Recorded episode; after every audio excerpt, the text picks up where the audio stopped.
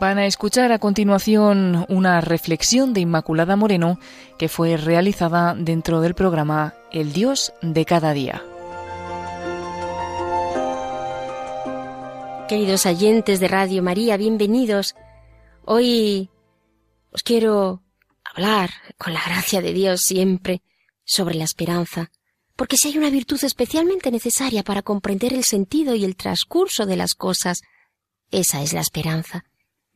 La esperanza, nos dice la teología clásica, es una virtud teologal junto con la fe y la caridad. Se llaman así teologales porque nos ponen en esta relación directa con Dios frente a las virtudes morales que son la prudencia, templanza, justicia y fortaleza. Luego, queridos oyentes, con la gracia del Señor que anticipa siempre cualquier acción humana, deseo hablaros de la esperanza, pero mirando a María en concreto, partiendo del Magnificat porque María es la criatura más excelsa, la que constituye un ejemplo continuo para los hombres de esperanza. Así me gustaría señalar algunos aspectos de esta virtud. El primero es el deseo. El deseo es ese impulso intrínseco, interno, que mueve al hombre llevándole hacia Dios cuando está bien ordenado. Digo esto porque el deseo implica una carencia o el sentimiento de ella y en consecuencia la salida de sí mismo para ponerse en camino en busca de lo deseado. Se busca alcanzarlo, claro, hacerlo presente, conseguirlo, pero en el corazón del hombre no todos los deseos son buenos, lícitos, ni desde luego todos nos llevan a Dios, porque como nos dice Mateo, en la parábola del trigo y de la cizaña, el bien y el mal conviven juntos, y hay que esperar a la siega, mientras también hay que diferenciar ¿Dónde está el bien y dónde está el mal? ¿Dónde está el trigo? ¿Dónde está la cizaña? Y esperar, porque la hierba mala puede convertirse en buena, y cuidar la hierba buena para que la cizaña no se la coma ni acabe con ella.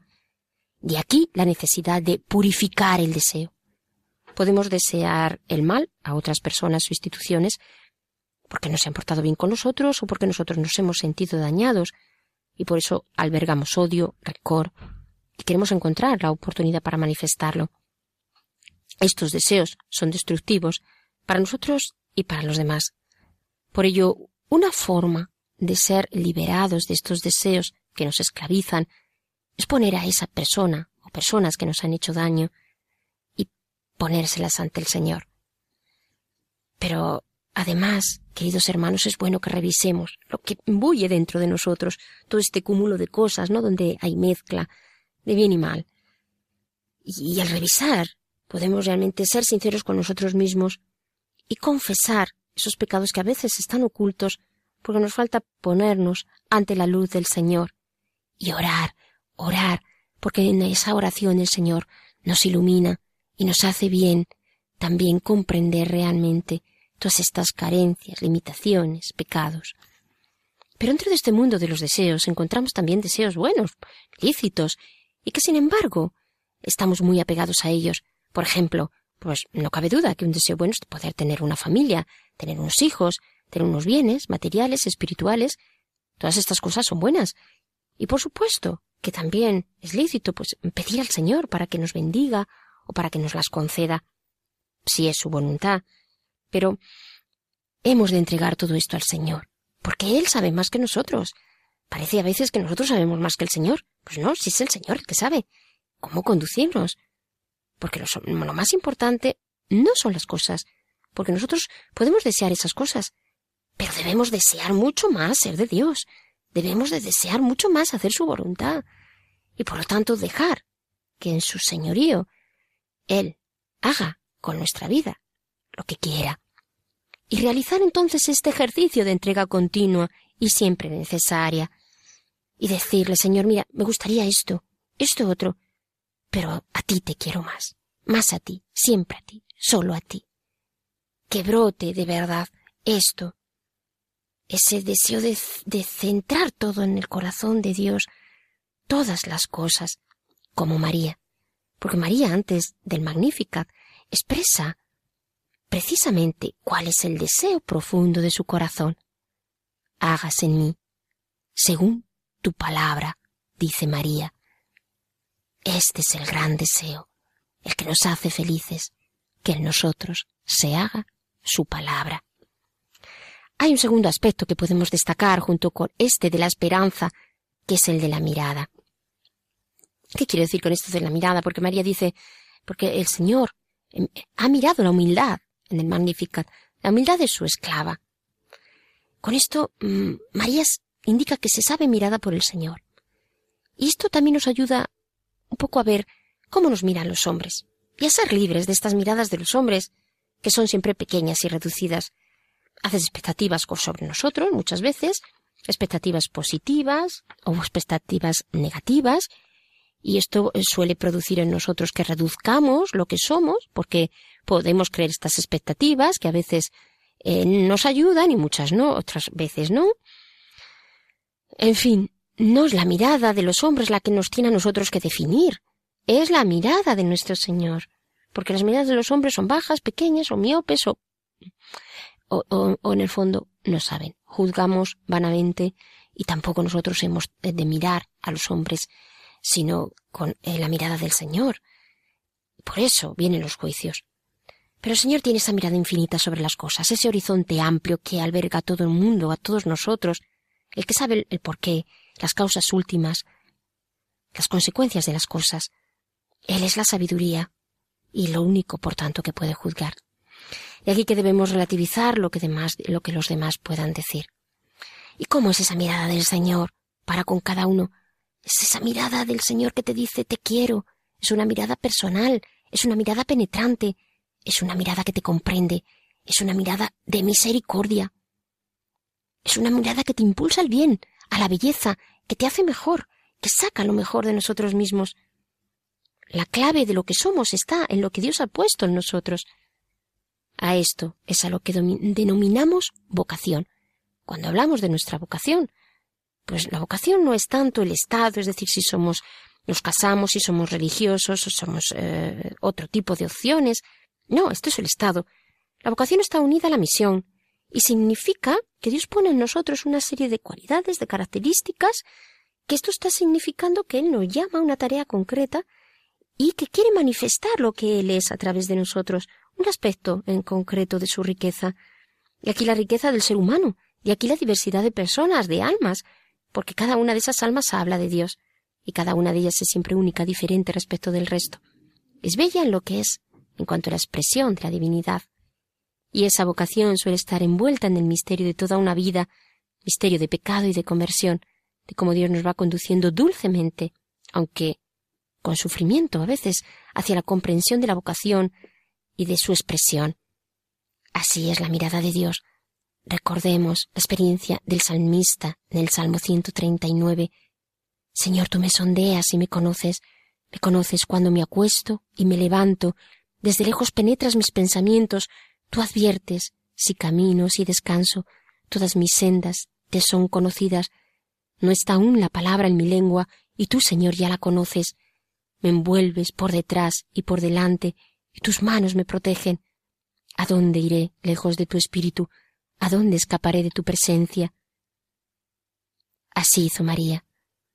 Los hombres podían haberla mirado de muchas formas, pero Dios la protegió, y Él nos expresa cómo miró esta humildad. Lo que miró el Señor fue su pequeñez. No tenía un puesto relevante María en el mundo, ni riquezas, ni poder. Ni siquiera sale multitud de veces en los Evangelios. Era solo María, una mujer sencilla, Así quiso habitar el Altísimo en ella, y por eso en ella hizo maravillas el poderoso. Un, dos, tres,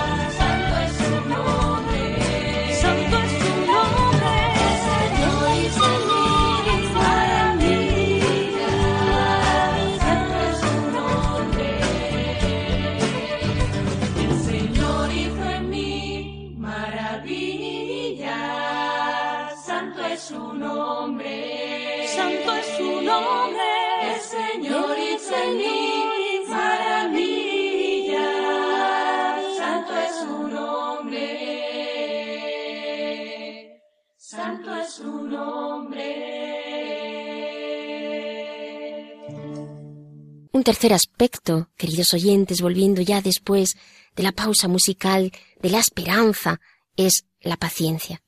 La paciencia se puede definir como esa virtud que nos hace esperar largamente. Claro, la impaciencia es todo lo contrario. Se quiere conseguir todo de forma inmediata, sin que haya un tiempo, un proceso. Porque nosotros no somos señores del tiempo, lo es Dios. Y si medimos el tiempo según nuestros caprichos, pues lógicamente nos dejaremos a a hacer. Pero los ritmos de los hombres no son los nuestros.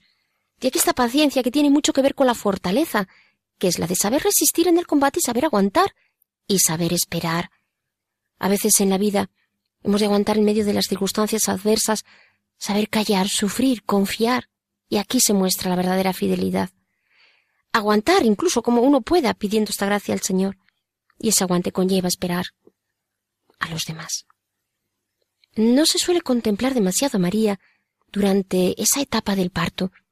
Tampoco tenemos grandes datos de estos momentos, pero lo tenemos a través de la escena de la visitación. Es bonito contemplar a estas dos mujeres, a estos dos niños aún no nacidos, que saltan en el vientre de alegría. María supo esperar con paciencia el momento de Dios. Lo hizo también cuando estaba al pie de la cruz, mirando a su hijo, morir con aquella fortaleza. Sin embargo, allí estaba María viendo morir a su hijo con, con aquella fortaleza que le caracterizaba, consolándole. Lo hizo también, estando presente en la iglesia, en el momento de Pentecostés. La paciencia alcanza esas gracias que nos parecen que nunca llegan, pero es esa esperanza que espera un día tras otro en esa confianza, en nombre de la fidelidad, que todo lo hace posible. Saber esperar es una gran muestra de que realmente amamos a nuestro Señor. Pues si no contemplemos la gran paciencia de nuestro Dios con nosotros, cuántas veces nos espera en medio de nuestros pecados en los que estamos obcecados, y cómo sigue esperando a cada hombre de este mundo, incluso aquel que nos parezca que está más lejos de él, sigue amándole, esperándole. Hay mayor paciencia que esta, pues no hemos nosotros de asemejarnos a nuestro Señor, pidiéndole esta gracia de saber esperar. Otra de las características de la esperanza es la alegría, como otra de las virtudes que aparecen también en el Magnífica de las actitudes. María dice que proclama la grandeza del Señor. ¿Y qué es proclamar? Proclamar es exultar, es prorrumpir, es gozar, es ese gozo colmado que no puede dejar de expresarse. Mi espíritu se alegra en Dios mi Salvador. El espíritu es esa parte del hombre que está más en contacto con la divinidad. Es el espíritu el que exulta de gozo por la salvación de Dios, y así canta lo que acontece en ella, cómo será bendecida por todas las naciones, porque el poderoso ha hecho obras grandes. Esto es, su alegría no tiene como centro ella, sino a Cristo. Su alegría es dar a conocer al Señor, dar a conocer a su Hijo, porque ella ha sido la elegida. Y con ello María nos enseña el secreto de la alegría. ¿Le conocemos nosotros? Hay algunas claves que me gustaría destacar al respecto. Primero, uno de los grandes secretos de la alegría es el desprendimiento. Desprendimiento no me refiero, eh, claro, está solo a las cosas materiales, pero también, también. Es decir, el bienestar, cuando hablamos de alegría efímero que nos pueden dar las cosas del mundo, nada tiene que ver con esa alegría que nos da el Señor. Me refiero a esa alegría permanente que nos viene solo de Él. Para ello hemos de estar eh, desprendidos de todas las cosas. El que poco tiene, poco puede perder, y es libre para darse, para abrirse. Y aquí la importancia de la pobreza. San Francisco de Asís decía que es fuente de alegría. Vivir una vida sencilla con lo necesario para cumplir la misión que Dios quiere para nosotros es realmente la clave de la alegría permanente. Cada uno, lógicamente, ha de ver, según su vocación, lo que debe o no tener, pero siempre tendiendo y queriendo simplificarse. Y las cosas que tenemos también debemos de administrarlas y tenerlas como si no las tuviéramos, de tal manera que cuando veamos una necesidad no tengamos ningún problema en darlas. Y que vivamos cuando las tenemos igual de, igual de libres que cuando no las tenemos. Son solo bienes que el Señor nos da para nuestro justo bien y desarrollo, nada más. El desprendimiento también se refiere al tiempo, a los proyectos, a las ideas, a lo que somos. Es la catarsis del yo, que nos lleva a vivir en verdad, y la verdad, como nos dice Juan en el capítulo ocho, nos hace libres. Es esa experiencia interior, que nos lleva a una experiencia que se manifiesta de cara a los demás. Por eso hoy el Señor nos interroga y nos dice de qué hemos de desprendernos, para que concretando en aquello que más nos preocupa nos demos cuenta que seguramente es eso de lo que necesitamos desprendernos. Un segundo gran secreto de la alegría es el de desaparecer. Sí, de dar a Jesús, pero a la vez de desear permanecer en el anonimato, de que nadie se entere, de no buscar fama, porque a veces buscamos la fama a costa del Señor y no buscamos la gloria del Señor. Porque el Magnificat se entiende en esta línea de los pequeños. El, templo fue construido sobre el monte Sion, el lugar donde estaban los humillados, los marginados de Jerusalén, y fue allí donde Dios puso su morada.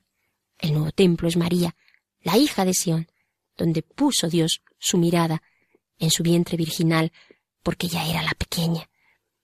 Porque aparece bien poco en el Evangelio, sin embargo, fue la criatura más grande de toda la tierra, y su gran alegría fue la de ser instrumento, canal de gracia, por donde discurre Dios, y luego desaparecer.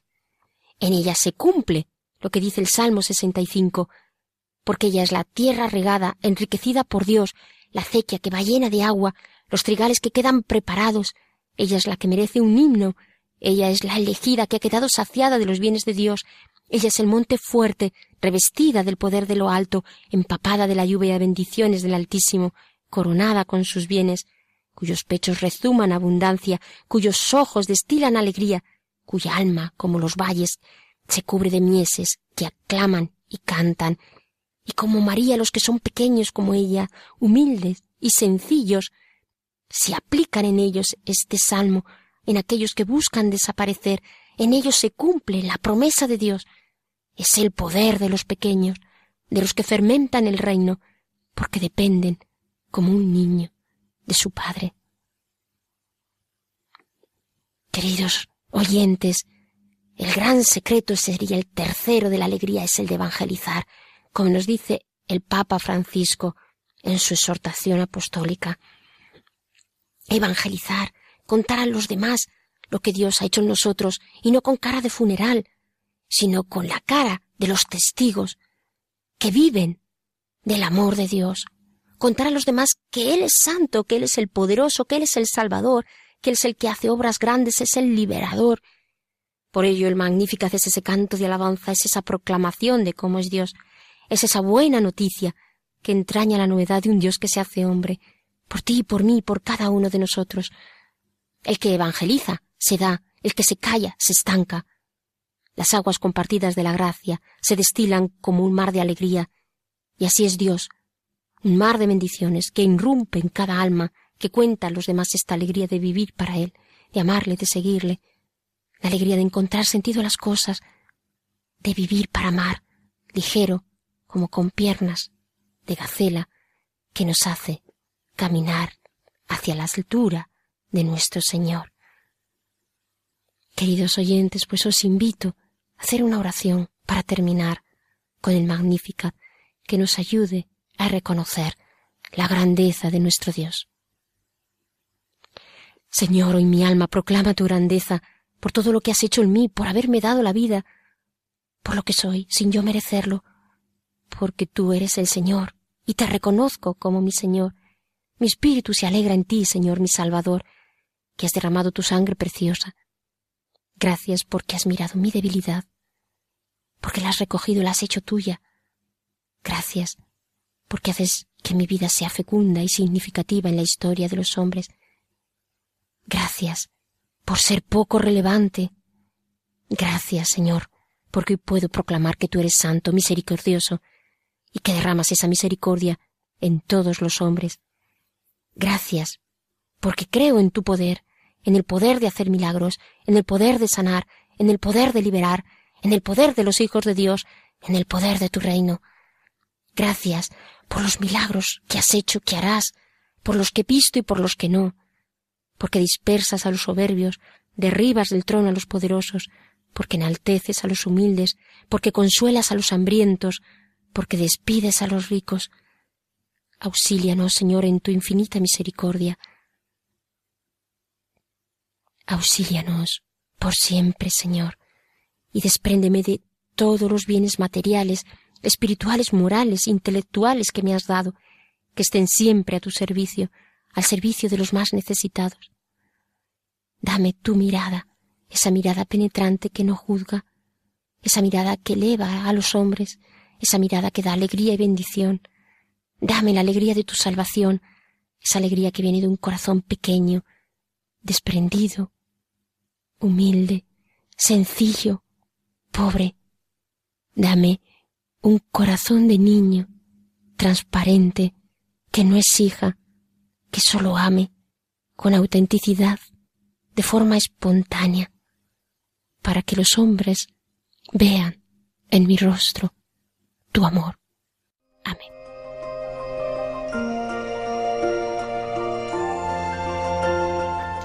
Así finaliza en Radio María una reflexión de Inmaculada Moreno que tuvo lugar dentro del programa El Dios de cada día.